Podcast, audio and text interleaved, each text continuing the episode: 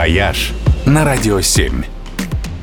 Всем привет! С вами travel эксперт Ольга Яковина. В последнюю неделю января на главном горнолыжном курорте севера России в Заполярном Кировске проходит фестиваль снежной скульптуры «Снеголет».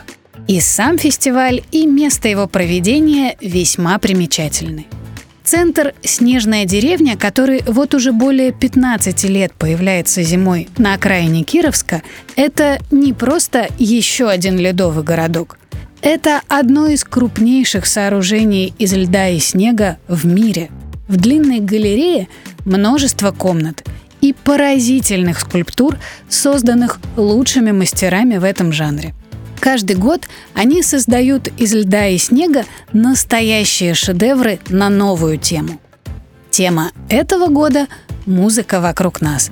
Так что в каждой комнате еще и отличное световое и музыкальное сопровождение – есть зал русского рока, где сидят у окна человек и кошка, а на стене пылает звезда по имени Солнце. Есть залы классики и альтернативы, хиповский регги-бас, граммофон с романсами и даже компания бардов у костра. И все это сделано на высочайшем художественном уровне. Не хуже, чем на снежном фестивале в Саппоро. А у меня, поверьте, была возможность сравнить. Обычно в снежной деревне можно просто любоваться скульптурами, но во время фестиваля «Снеголет» мастера превращают огромные снежные кубы в произведение искусства прямо на глазах у публики. Финал фестиваля проходит в выходные в соседнем с Кировском городке Апатиты. Это шоу-конкурс «Бешеная пила», когда команды снегорезов соревнуются, кто быстрее напилит красоты из ледяных глыб.